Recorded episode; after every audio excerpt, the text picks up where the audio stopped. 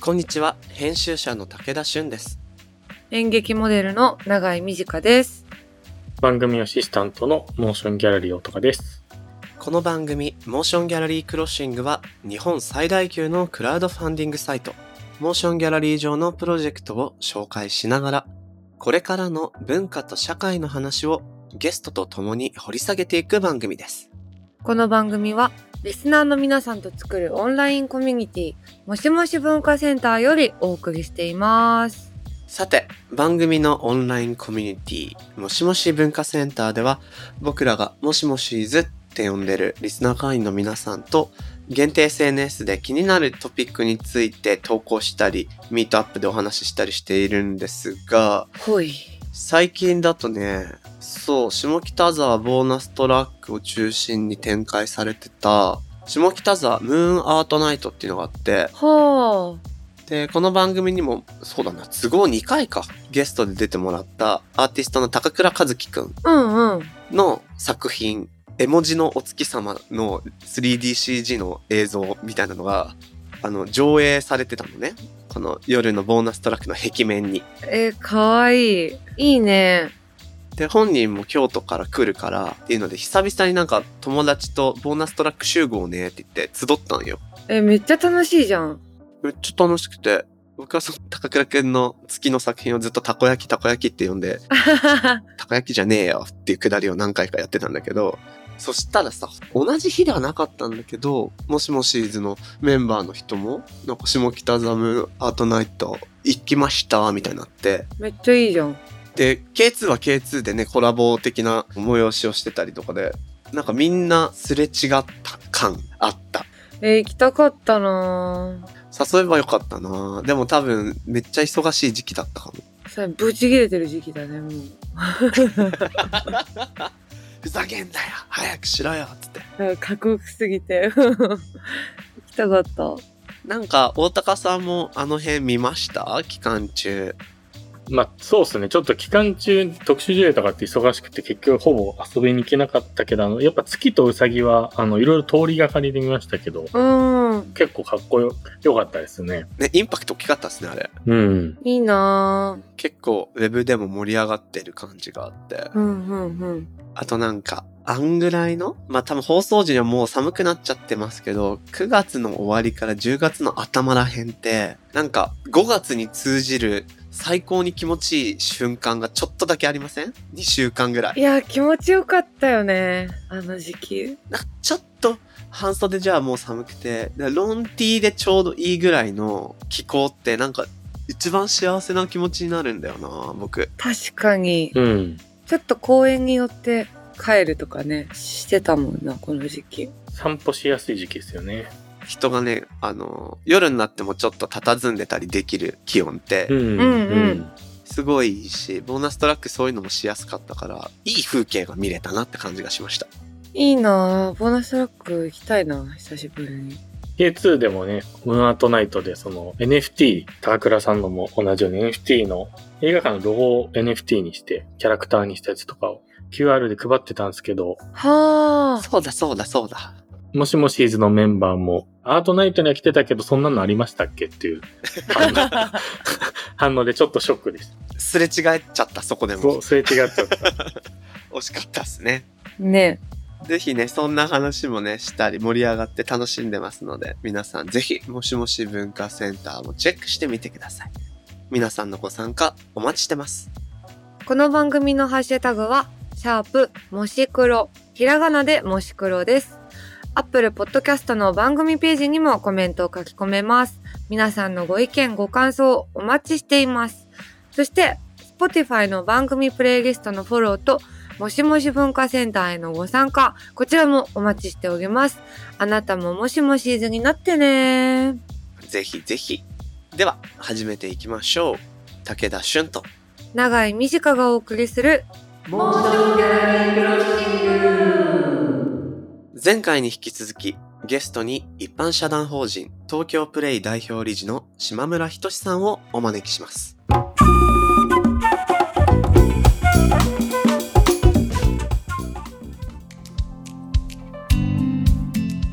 そう、日本では今年子ども基本法が成立して、来年4月には子ども家庭庁、こちらも新設されるということで、今子どもの権利を守るルール作りが大きく進んでいます。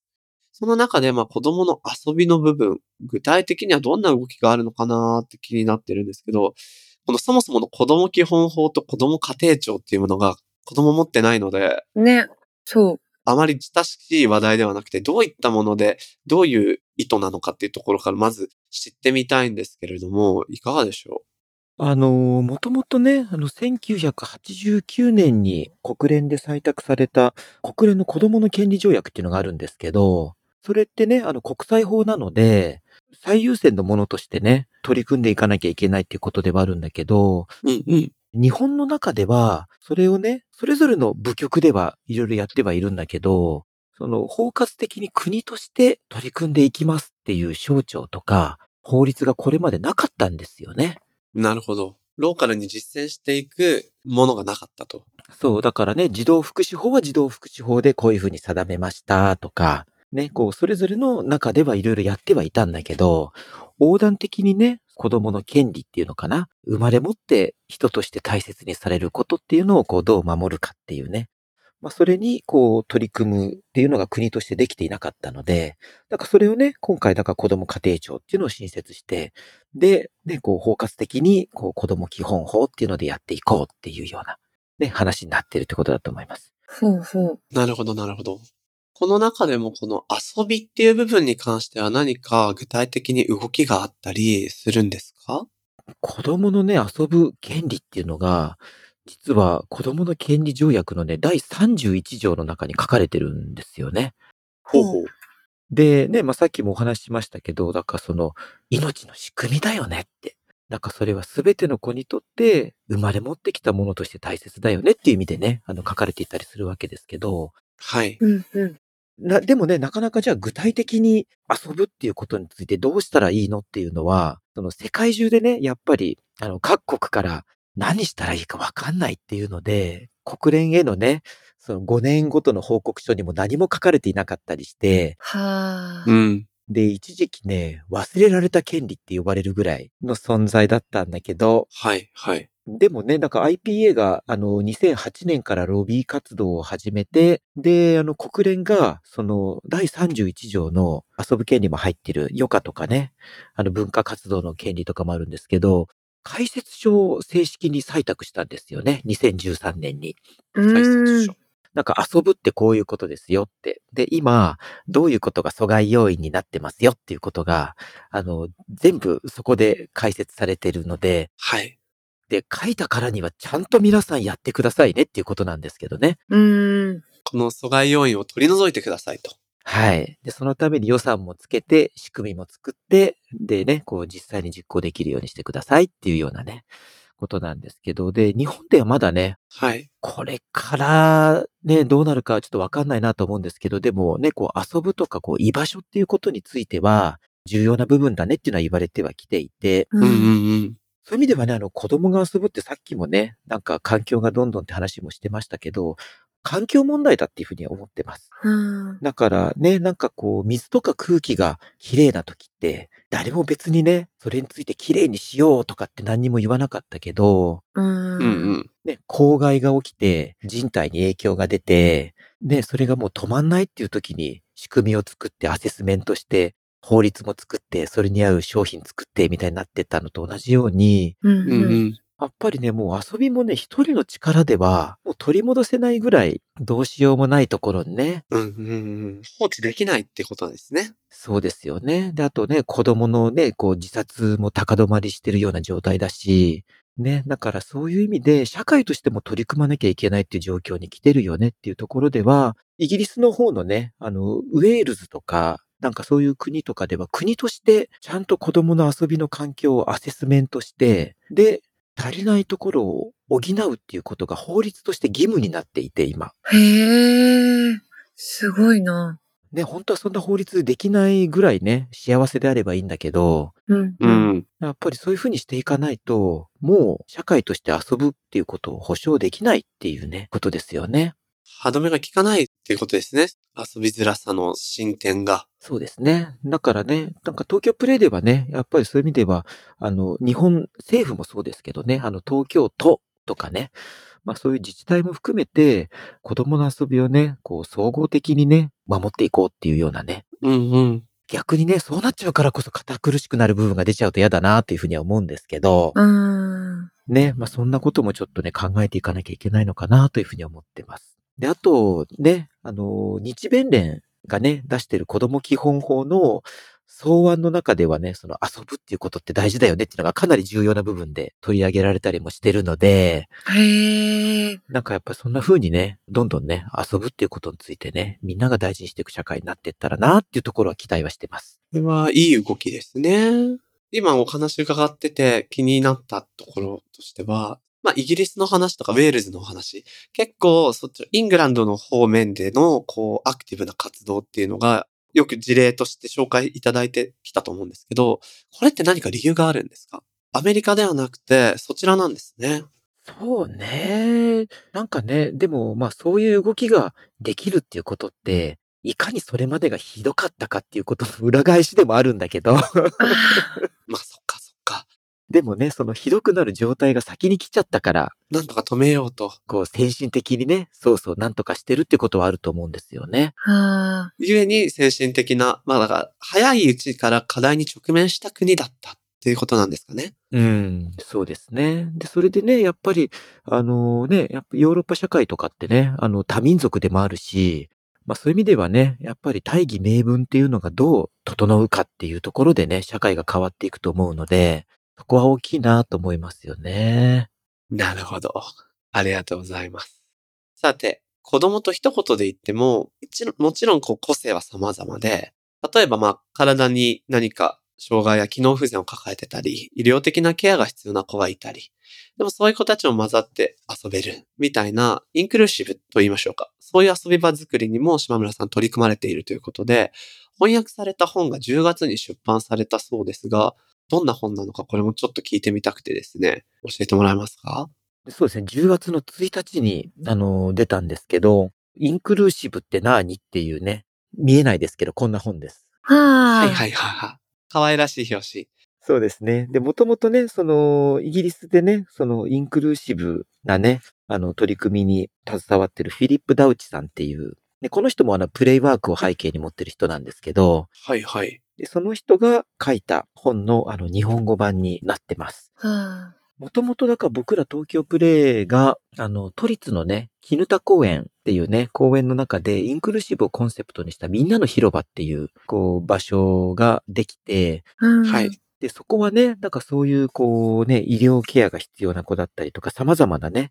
あの、障害を持ってたりとかっていう子たちでもアクセスできるとかね、なんかそれでも、こう、楽しめるっていうようなね、ある意味ユニバーサルデザインの、こう、遊具が配置されてっていうようなね、はあの、場所になってるんですけど、ただ、まあ、そこでね、そもそもが公園にアクセスできないとか、行っても何もやることがないっていうようなね、あ。うう。ん。子たちでも一緒に過ごせて遊べるっていう、あの、新しいね、こう、公園作りっていう意味ではね、こう、インクルーシブっていうのの入り口になってると思うんですけど、はい。ただね、あの、インクルーシブって、人と人との関係性っていうのがすごく大事なので、はこのそもそものインクルーシブっていうのはどういうふうに理解すればいいですか例えばね、なんていうの、ある意味みんなが含まれてるっていう意味なんだけど、ううんんうんうん。それだとよくわかんないよねって、なんかいう意味では、あの、なんて言うんだろうな、こうどんな人でもこう歓迎されてるはいはい。とかね、こう関わり合いの中で、ちょっとした工夫とかもしながら、こうその人が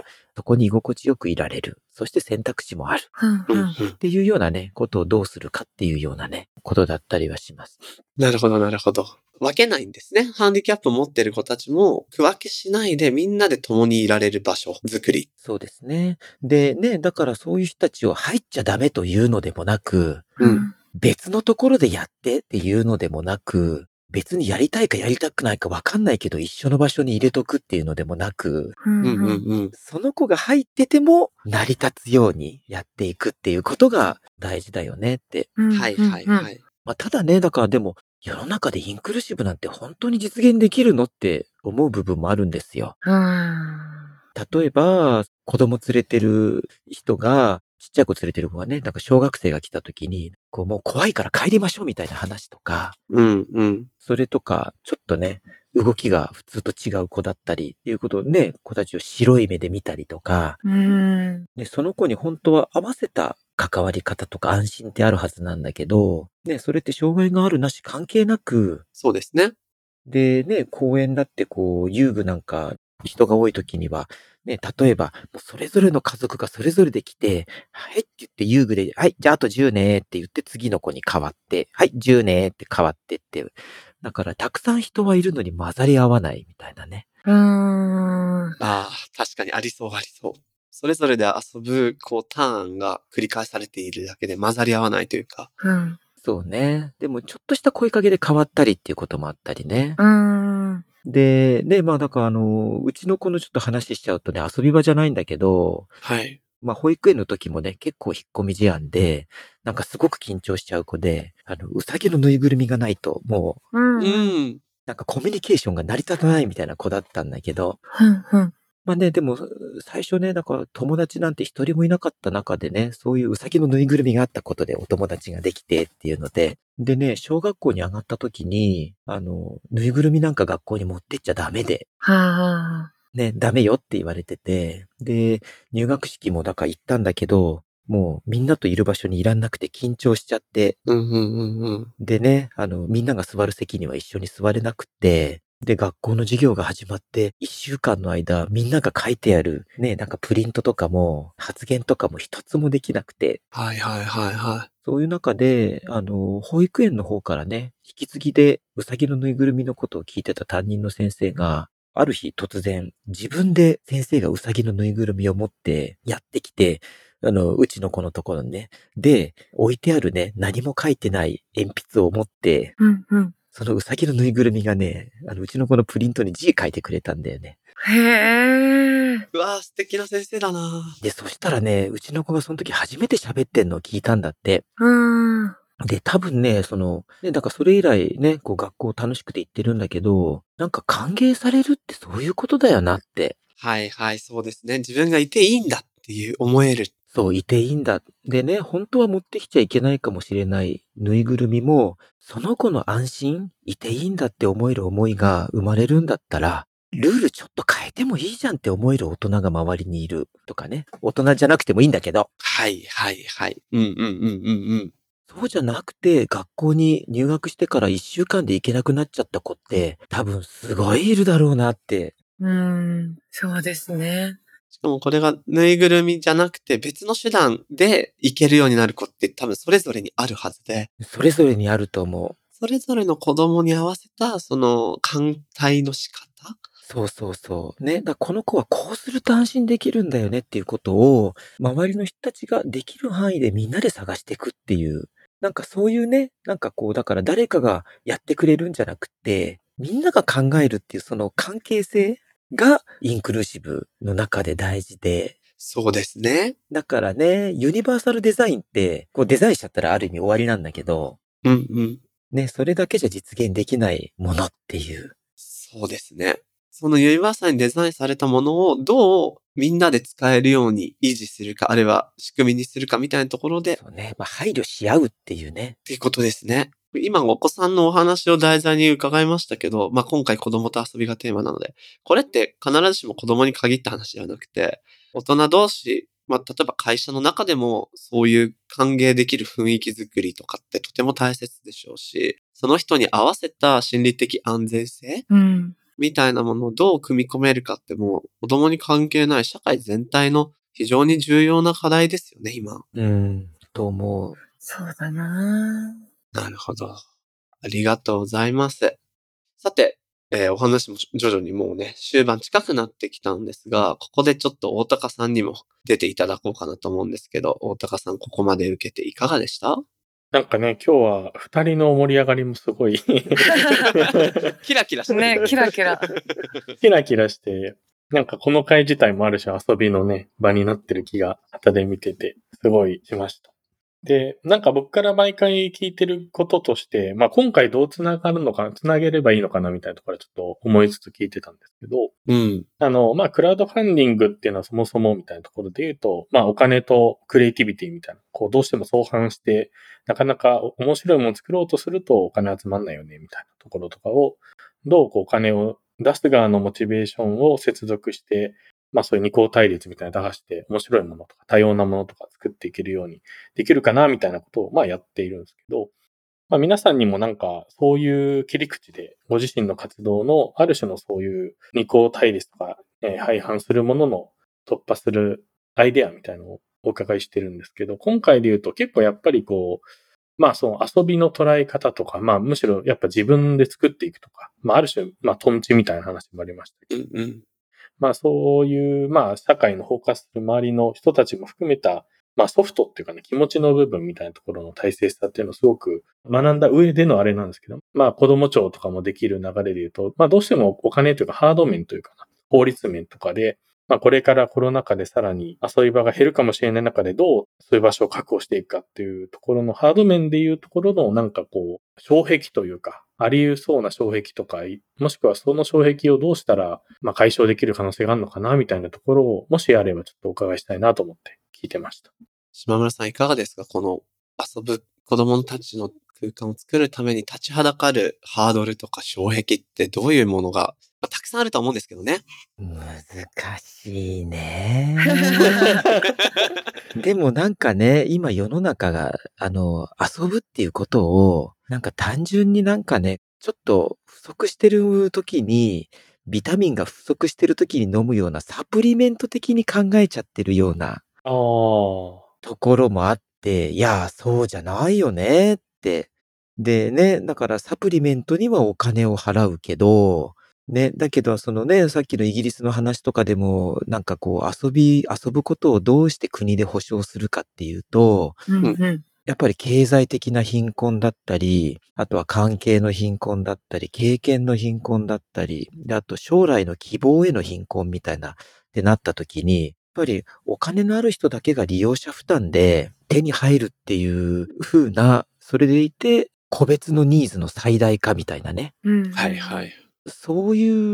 う風な、こう、ビジネスモデルっていうのが、あの、当たり前に成り立ってるっていう社会のそれ自体が障壁なのかなと思ったりしていて。ああ、なんか、まさに公共空間というか公共のあり方が、どうしてもこう市場原理っぽく今、どんどんなっているみたいな話ですもんね。そう。で、それで、そこに、こう、例えばクラウドファンディングとかね、ソーシャルなビジネスモデルっていう風なね、っていう時に、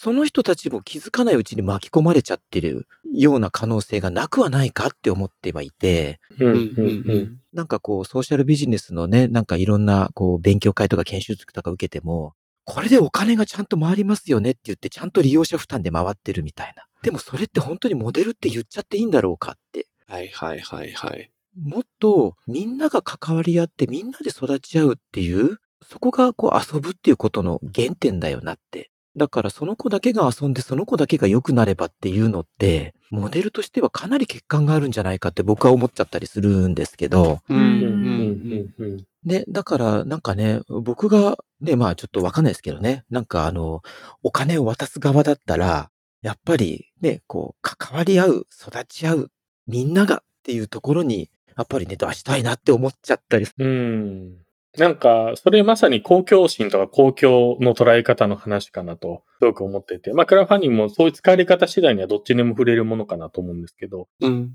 まあ、ちょっとそのアセスメントの話もあったんで、追加のご質問なんですけど、逆にそのイギリスだと、そこを、まあ、どう取り戻そうとしているのかみたいなところで言うと、まあ、逆にイギリスもどっちかっていうとそういう市場経済の方が、国としては強いはずなんですけど、そこをこう、公共をどうみんなでこう作っていく。今、おっしゃったような、別に利用者じゃないけど、る。うん。あの、そういう空間を作るってお金を出す人の仕組みとか、そういうものってどういうふうに作られているいるのかなっていうのはちょっと質問として気になりましなるほどね。まあそういう意味ではね、こう、公共として大切なものはやっぱり税金で出すっていうね。うた。んううんんう。うんんうん。ね、まあそういう意味では、あの、イギリスなんかも消費税とても高いですし、税金ってとても高いんですけど、まあ、ただね、なんか日本でもそうだけど、子供の遊べる環境って何で評価されるって言った時に、つい大人が建てた建物とか、うんうん。大人が用意したイベントに何人来たかとか、うんはいはいはい。それで評価されがちだよなって思った時に、そのね、イギリスのアセスメントとかで行くと、その大人がいない場所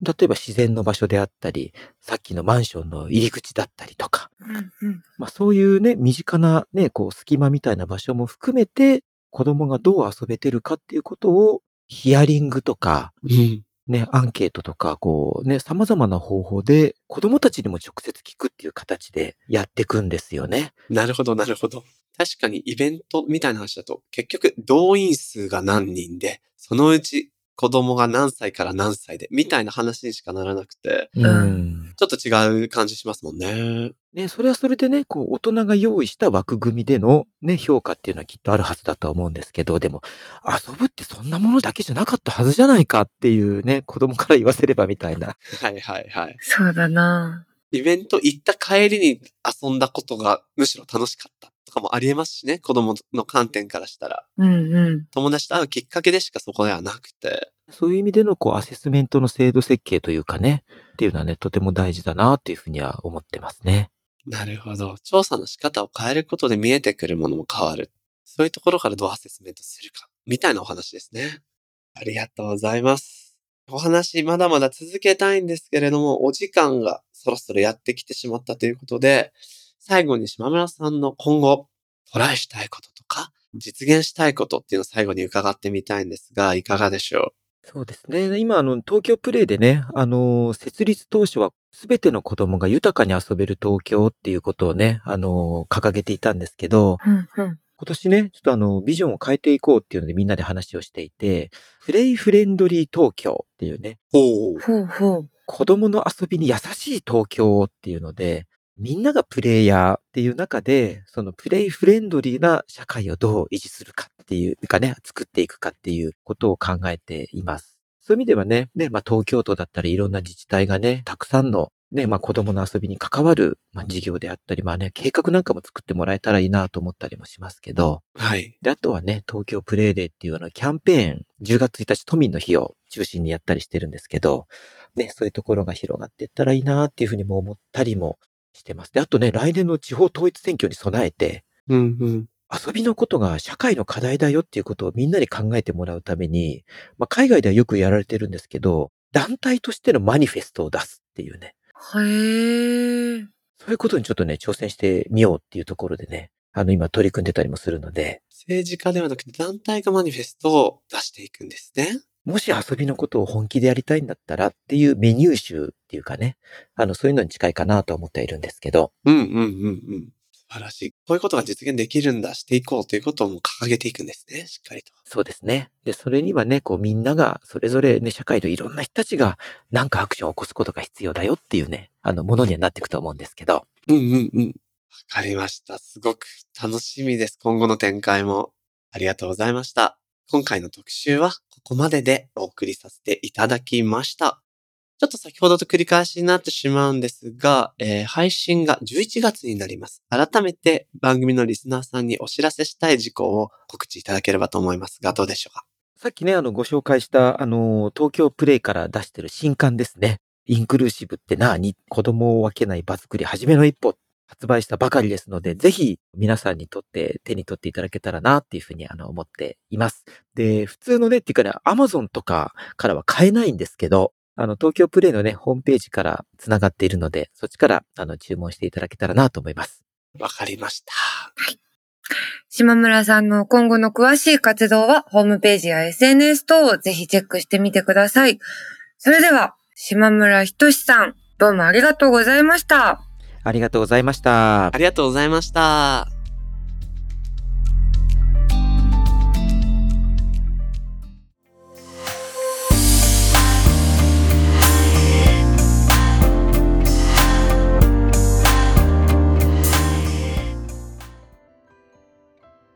さて、ここからはモーションギャラリーで現在挑戦中のプロジェクトの中から特に注目してほしいものを紹介するホットプロジェクト。大高さん今日はどんなものがありますか最近は環境汚染への意識の高まりから、例えば海洋ゴミを使ったアート作品作りが取り上げられたりもしていますが、うんうん。お二人は街にふと落ちているゴミのことを気にしたりしたことってありますか なんか人間性が試されそうな質問ですね。そうだね。よく拾ってたな。それどういうどういう拾い方漫画とかさ、ああ、使えそうなものうん。結構いろいろ持って帰った。いいものあった。一番当たりはね、プレステ2。えやばくないやばいやばいでしょ。ゴミじゃないもはや。うん。でも、あの、ちゃんとあの、書いてあったのよ。どうぞって。あ、誰か拾ってくださいって。そう、もう、欲しい方どうぞって。へえ。やったやん。そ動いた。う。動いた。普通に動いた。あれはラッキーだったな。すごいなそれはすごいな。まあ、そういうのがね、見つかるように、日々ゴミをちゃんと見て歩いてるってことですかそうそうそう、見てあげて。僕はね、街じゃなくて、ほら、渓流の釣りをしてるから、 う んうんうん。なんか海の釣り以上に山の中入ってくから、ゴミがあるとすげえ嫌な気持ちになるんよ。そっか。うんうんうん。釣りのゴミうんうんうんうん。例えばなんかパッケージとか針とか釣りとか落ちてたら拾うんだけど、それ以上に結構目立つのがなんか生活ゴミみたいなものとか、あるんだね。あと謎のパーツとか、多分不法投棄したんだろうね。そういうの見るとめっちゃ怒りみたいなものが湧く。はいはいはい。わざわざ捨てに来てる感じのゴミなんよ。でかくて。ああーあ、なるほど。すごいわ、それ。参拝だよね。てめえって思って。それ拾えて帰れないからさ、でかくて。そうだよね。ううーん。ん。なんとかなんねえのかなとか思いながらね、山歩いてる。そうだよな。その怒り。僕はちゃんとあれですね、最近靴を買い替えた用っていうか、アディダスのスタン・スミスをいつも買ってるんですけど、うんうん。パーレイ・オシャン・プラスティックっていう、ああ、アップサイクルのね、海洋プラスチックゴミ。海洋プラスチックから作った靴。そう、作った靴にちゃんと買い替えました。おー、素晴らしい。いいね。今回はでもそんな風にこうゴミを意識するという意味でもとてもいいプロジェクトを紹介したいなと思っていてはい。結構あの東京ではおなじみある意味渋谷川ってあるじゃないですかうんうん。はいはい。あのすごく暗渠みたいになってるあの渋谷川の川沿いって確かにゴミとか落ちてるイメージがまあ正直あるかもしれないなと思うんですけどその落ちてるゴミから衣装を作るリバーサイドストーリーのプロジェクトをご紹介したいと思いますへうんー。もうこの川のゴミから作る衣装展っていう感じなんですけど、このリバーサイドストーリーは、そのエリアのゴミを拾ってみることで、そこに根付く文化の輪郭が見えてくるのではないか。そんな発想から始まった、シャンユーさんとハンザートシキさんによるプロジェクトです。ううんん。うん。今回は第1弾として、渋谷川のゴミを使った衣装作りと、その展示へのシーンを募っています。へえ。このプロジェクト知ってた、シャイユーちゃん頑張ってるよね。ねえ。なんならさ、こういう活動が先じゃなかった、シャンちゃんって。あ、そうなんだ。なんか、確か、なんかブルーシートとかでさ、なんか、食ってるのが先で、へえそ。の後に音楽を始めたって言ってた気がするんだよな。で、役者もっていう流れなんだ。そうそうそう。じゃあ、彼女にとってある種原点的なところに立ち返るのプロジェクトなのかもしれないね。うんうん。そんなシャンユーさんとハンザーさんを中心としたメンバーなんですけど、30名ほどいて、シャンユーさん母校だね、文化服装学院の協力も勝ち得て、いいですね。このプロジェクトを回してるっていうみたいで、なんかアップサイクルってもちろんいっぱいあって、その例えば大高さんのスタン・スミスもそうだけど、やっぱり僕らって日頃それがプロダクトになって、形、商品になったものしかやっぱり見れてなくて、これはこういうものから作られたんですよ。あ、じゃあいいの買おうかなって。これはもちろんいいことなんだけど、うん。多分このリバーサイドストーリーはそのプロセスごと見せていき、作品を作るっていうところが面白そうだし、うん。それがクラウドファンディングでプロセスを見せていくっていう、なんか二重にプロセスを見せていくようなチャレンジになってる気がするね。確かに。パッと写真見ただけでもすごい面白そうだよね。面白そまたなんかゴミとはいえ、それを作品に仕立てるときにどう使うかってとこにさ、うん。めっちゃセンスと工夫が必要になるじゃないいやー、本当だよな衛生面もだし、素材としての選び方。ね。ゴミなんだもんね、だって。すごいよなあとこれ渋谷側編ってなってるんで、きっと違う川でも展開されるのかななんていう期待も持てます。確かに。うん。面白そうだな。追っていきたいね。どの川がどうだったのかって。ですね。今回ね、その9月の頭に一度展示をやってらして、渋谷側編。それはもうすでに終わっているのですが、はい。多分今後の展開も見越した形での展開になると思うので、なるほど。ぜひね、まだ残り日数もあるので支援をいただけたらいいかななんていうふうに思っております。ぜひ。えーこのプロジェクトはモーションギャラリーで12月1日までです。ぜひチェックしてみてください。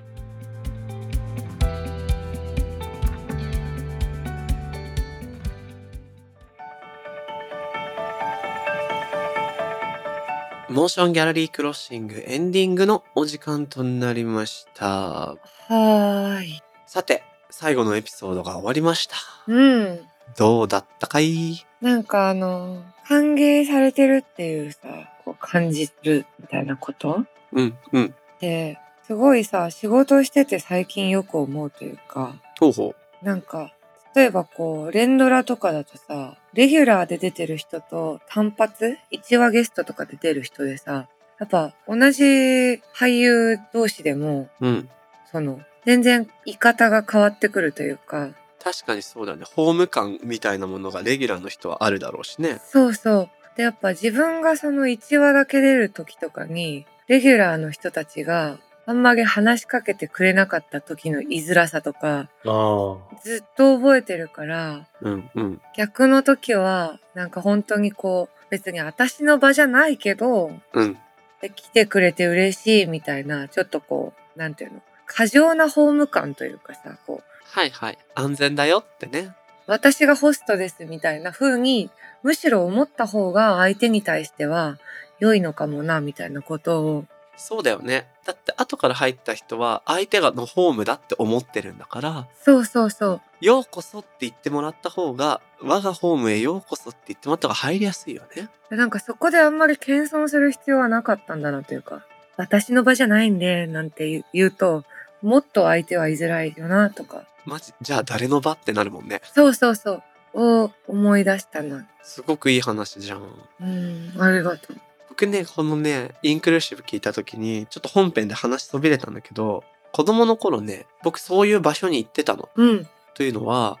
健常者の子とかと一緒にダウン症の子とか LD 学習障害とか自閉症のある子が混ぜこぜで遊ぶ子供クラブみたいにはいはい。例えば小学校1年から6年まで行っててへえ、うんうんうん。グループ分けも混ぜ混ぜで3泊4日でキャンプしたりとかするんよ。うんうんうん。で、その経験がやっぱ未だにすごく強く生きてて、なんか1年生の時とかはね、まず男性の子とかって、まあ見た目に現れるから、そうね。なんか外国人に初めて会った時みたいな、なんかちょっとこ怖いとか何したいかわかんないみたいなうん。感じで、親たちも別にそこに何かを言わないのよ。ほっとくんよ。はいはい。だけどだんだん違いが分かるようになってくるし、一緒に遊べる遊び方も分かるし、で、高学年になるとグループ長みたいになるから、1年生とか2年生の子をフォローしてあげるんだよね。健常者の子も混ぜ混ぜで。はいはいはい。なんかそれかなりいい体験させてもらってたなってね、この話聞きながら思い出した。確かに、そうだね。やっぱさ、その、自分と違うなって感じる人うん。と会った時にさ、その、なんていうの、1日2日でさ、それをちゃんと把握できないというかさ、やっぱどうしたらいいかわかんないっていうのは、お互いに思うじゃない。うんうん。でもね、それこそこう、小1で知り合って、小4くらいからだんだん、あいつ、あれめっちゃ面白いんだよな、みたいなはいはいはいことがさ、こうなんとなく広まってくっていうか、はい。うんうんうん。あれ作るのうまいんだよな、あいつ、みたいな。なんか個性がようやくさ、把握できてきて、いいとこが見れるようになる時間かかるもんね。うん、かかる。からやっぱ、いろんなコミュニティがある。そうだね。子供の時に特にそういうインクルーシブな空間に行って違いが認め合えるような体験できるととってもいい気がしたな。うん、特にこれからの社会においてはね。うん。うん。はい。ではでは、ここで番組にご出演いただいたゲストの方からの応援コメント紹介します。大高さん、お願いします。あ。はい。昨年12月の特集、うつめずひろめずにご出演いただいた指揮者でクラシカル DJ の水野葵さんからの応援コメントになります。温度感、テンポ感、距離感の全てがちょうどよくとても楽しい収録でした。これからもこの居場所がずっと続き、また一緒におしゃべりできますように。とのことです。嬉しい。葵くん、ありがとう。最近彼またいろいろアクティブに頑張ってて、うん。全然クラシックじゃない場で指揮をしたりとか、あとは新曲のリリースをつい最近、まあ収録段階で再建したからチェックしようと思ってて、チェックしよなんかね、この回結構僕個人的に対面だったのもあってう。、ね、そうだよね。すごくよく覚えてて面白かったんだよな。面白かった。対面してないね、最近ね。確かにね、うん。ちょっとまた機会を見つけて対面もやってみたいと思いますが、またね、あの、違うテーマでもゲストに呼べたらいいなぁなんていうふうにも思うので、葵くん引き続きよろしくです。水野葵さん、応援コメントありがとうございました。